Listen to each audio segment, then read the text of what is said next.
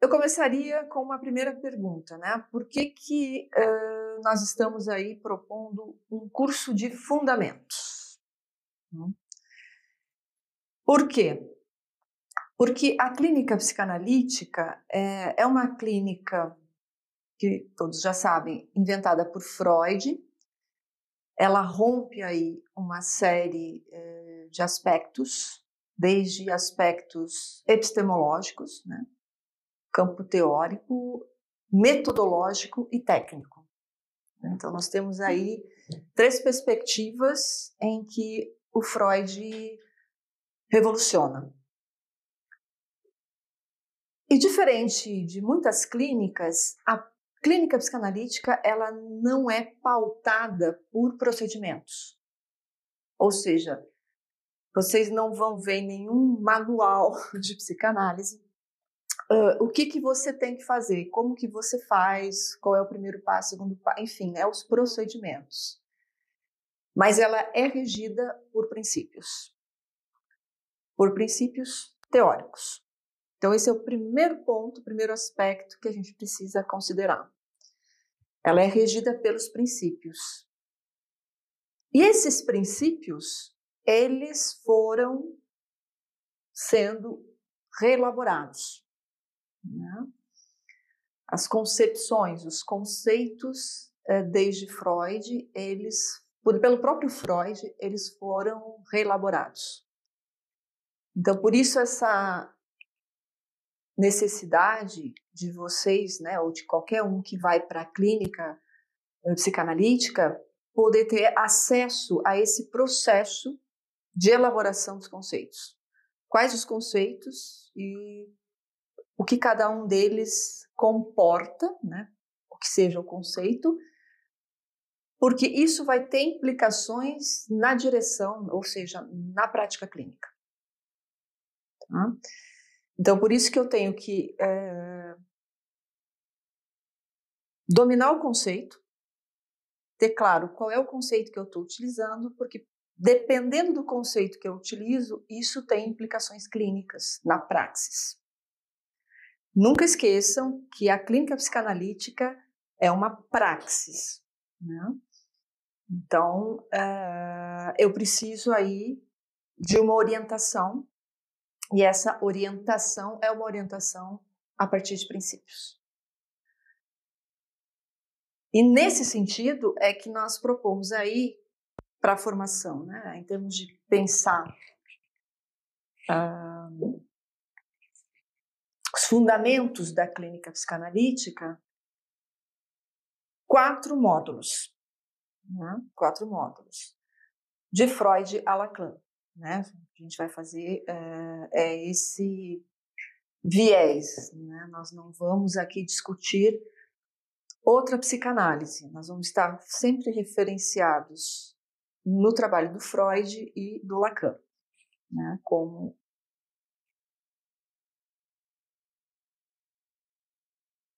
como referência. Né? O Lacan aí como um pós-freudiano que trouxe novas elaborações e permitiu aí o avanço da clínica psicanalítica. Tá? O que é que vai estar tá orientando a organização desses quatro módulos? O que nós chamamos de torções teóricas tá? ou torções discursivas. Ou seja, em que momento Freud faz uma torção na teoria psicanalítica e vai para um outro lado, no sentido de rever teoria.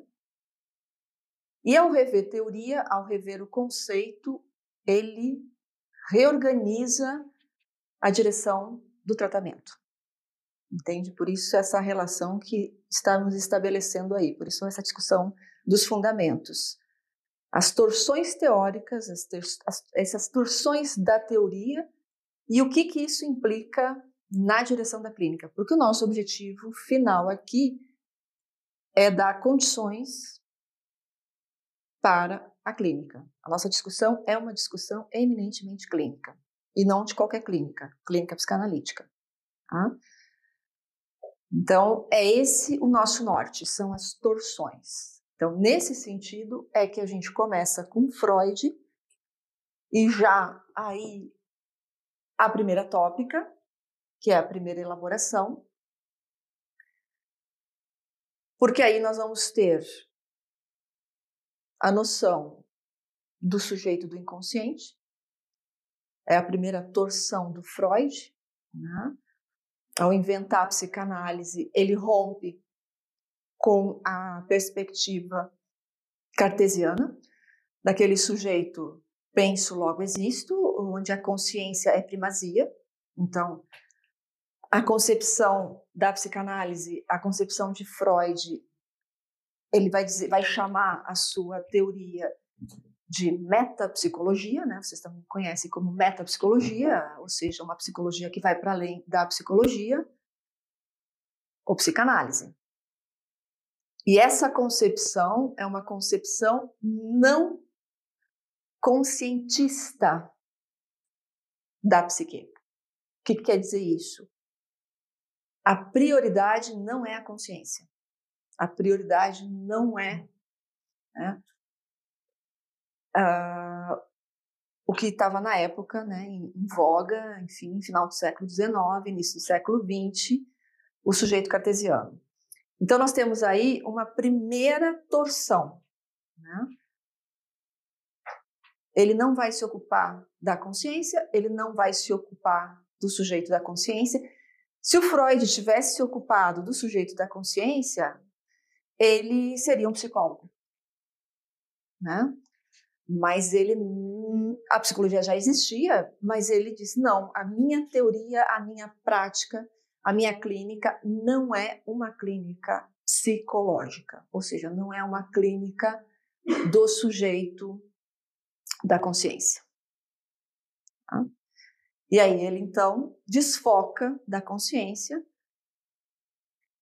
e vai então pensar que existem outras instâncias e que ele vai chamar então de inconsciente o que determina a constituição do sujeito. E é essa instância, ou seja, é esse sujeito do inconsciente que ele vai se ocupar. Então, essa é uma primeira torção eh, freudiana. Ele inventa um outro sujeito, que é o sujeito do inconsciente. Segundo, ele constrói é uma ficção, né? Por isso uma invenção. Ele constrói o que ele chama de aparelho psíquico. Ele vai conceber a psique diferente também da psicologia. Né? A psique, para o Freud, uh, não está, né? quer dizer, uh, nos estudos lá da histeria, ele se dá conta de que os sintomas histéricos estavam para além dessa questão orgânica, essa questão biológica. Então, ele vai para além disso. Né? E ele diz: o cérebro já não serve como referência para poder pensar psique. E aí ele constrói também uma noção de psiquismo. Então, Freud também vai propor aí uma ideia do que seja o psiquismo, e ele vai então construir o que ele chamou de aparelho psíquico. Tá? Então, o aparelho psíquico freudiano é uma invenção de Freud para explicar como que ele entende o psiquismo o que é o psiquismo, como que ele está constituído e como é que ele funciona. Tá? Para daí ele propor, então, o que seria as formações do sintoma. Então a gente já vai para um outro elemento que são sintomas. Diferente de uma perspectiva médica, onde os sintomas são tomados a partir né, de todos os sinais e o conjunto de sinais e que isso então vai levar a uma ideia, uma concepção de, de sintoma e de psicopatologia, né? Do DSM, o CID, enfim, esses manuais, se vocês, quem vem da psicologia já teve contato com eles, eles são uh, descrições, então assim, os sintomas são descritos, descritivos, Né? Então, você junta um número de sintomas e se eles é um composê, e isso determina, então, um, em termos de patologia. Tá? Freud rompe com isso, então ele vai ter uma outra noção da formação do sintoma. O sintoma não é meramente algo advindo de um problema orgânico. Não é o cérebro, mas é justamente algo uh, que tem a ver com o funcionamento psíquico. Tanto é que depois ele vai separar né, o sintoma estrutural do sintoma psicopatológico. Então, nós temos uma representação de psiquismo, um aparelho, nós temos uma concepção de sintoma, e ele também propõe um tratamento pela palavra. Talking cure, né? é possível o sujeito sair dos sintomas via palavra. Então, com isso, nós temos aí uma epistemologia, um método e uma técnica próprios. Isso é extremamente importante para nós. Quem vem da psicologia não tem problema em misturar né, alguns métodos e técnicas dentro de outras epistemologias. Por quê? Porque como a, a psicologia é composta de várias epistemologias, né? Uh, há um trânsito entre as epistemologias, métodos e técnicas. Isso é muito comum da gente escutar. Se vocês escutarem psicólogos falando, né, é, inclusive dependendo do paciente que chega, ele propõe técnicas e métodos diferentes. Né? Na psicanálise, não. Nós temos uma epistemologia, um método e uma técnica próprios que estão dentro da mesma lógica.